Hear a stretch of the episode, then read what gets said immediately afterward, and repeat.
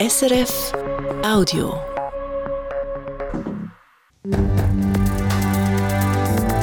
SRF 1, jetzt mit dem Regionaljournal. Das Regionaljournal Ostschweiz am Graubünden mit den Mittagsinformationen am Mikrofon der Christian Massina.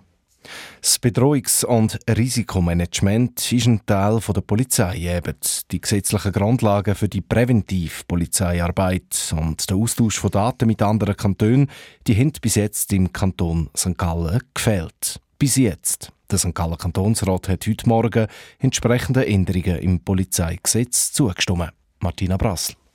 Sie sind eine Zangengeburt Die Anpassungen im St. Galler Polizeigesetz. Vor zwei Jahren hat die Regierung das erste Mal ihre Vorschläge präsentiert. Der St. Galler Kantonsrat hat sie dann aber letzten Sommer zurück an Absender geschickt, weil vieles zu wenig präzis war und auch die Grund- und Freiheitsrechte von sogenannten Gefährder, also Leute, die allenfalls könnten straffällig werden, nicht sichergestellt waren.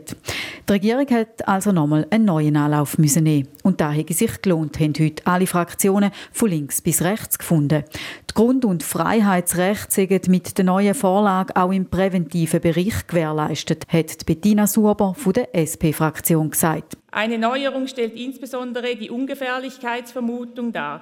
Als polizeirechtliches Pendant zur Unschuldsvermutung hält sie den Grundsatz fest, dass belastende und entlastende Umstände mit gleicher Sorgfalt geprüft werden. Heidi Romer-Jud von der Mitte-EVP-Fraktion hat ergänzt. Mit der jetzigen Vorlage können vermehrt Straftaten durch frühes polizeiliches Handeln verhindert und damit potenzielle Opfer geschützt werden. Auch dass der Datenaustausch mit anderen Kantonen jetzt möglich werden soll, sei wichtig, sind sich die Fraktionen einig gewesen. Zur Frage des elektronischen Datenaustauschs. Die FDP ist hier klar der Meinung, dass diese Rechtsgrundlage jetzt geschaffen werden muss und nicht eine allfällige Bundeslösung abgewartet werden soll. Die aktuelle Rechtslage ist frustrierend. Die grenzüberschreitende Zusammenarbeit ist, gestützt auf die Prümer Polizeikooperation, aktuell einfacher als diejenige innerhalb der Schweiz. Hat der Ruben Schuler von der FDP-Fraktion gesagt. Der Rat ist also deutlich für die Änderungen im Polizeigesetz gewesen. Konkret bedeutet das, die Polizei darf jetzt zum Beispiel Leute auf der Straße anhalten und kontrollieren, ohne dass es einen konkreten Verdacht gibt. Sie darf Daten von sogenannten Gefährdern sammeln und sie darf Daten mit anderen Kantonen austauschen.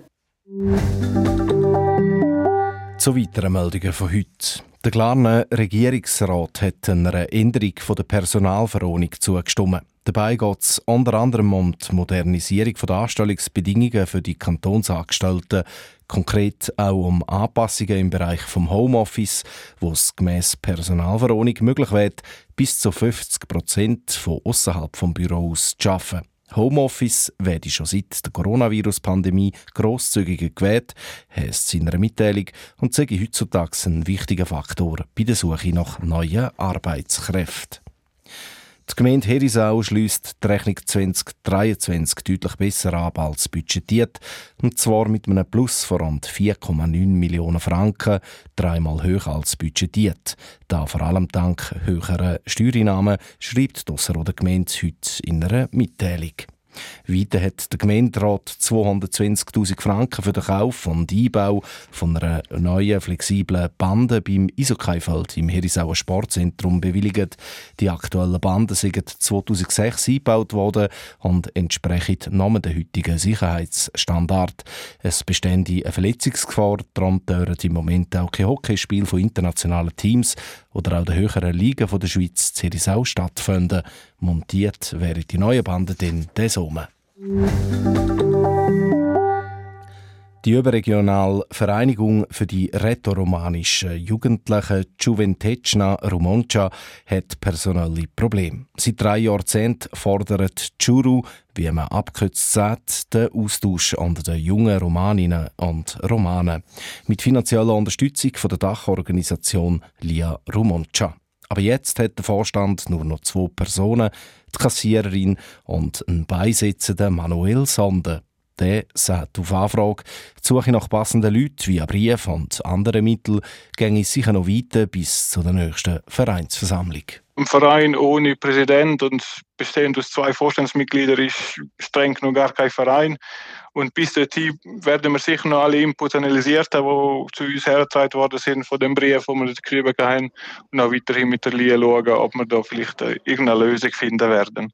Die Vereinsversammlung ist im Frühling geplant. Dass es Churu nach 32 Jahren Namen könnte geben, können wir laut Manuel Sonde nicht ganz ausschliessen. Die Geothermie, also Kraftwerke, die im grossen Stil Wemi als Energie aus dem Boden holen, sind in der Schweiz zumindest zum Teil in Verruf geraten. Da, weil gerade mehrere grosse Projekte, unter anderem da St. Gallen, gescheitert sind. Im Thurgau soll es jetzt trotzdem vorwärts gehen mit der Geothermie, ein Verein, der sich schon seit über zehn Jahren für diese Energieform einsetzt, wird jetzt Nägel mit Köpfen machen und startet darum die Suche nach einem geeigneten Standort. Das sei nämlich bis jetzt der grosse Fehler gewesen, sagt der Präsident Josef Gemperle. Bis jetzt haben wir immer zuerst den Investor und dann an einem Standort probiert, Energie zu gewinnen. Im Thurgau soll es jetzt umgekehrt laufen.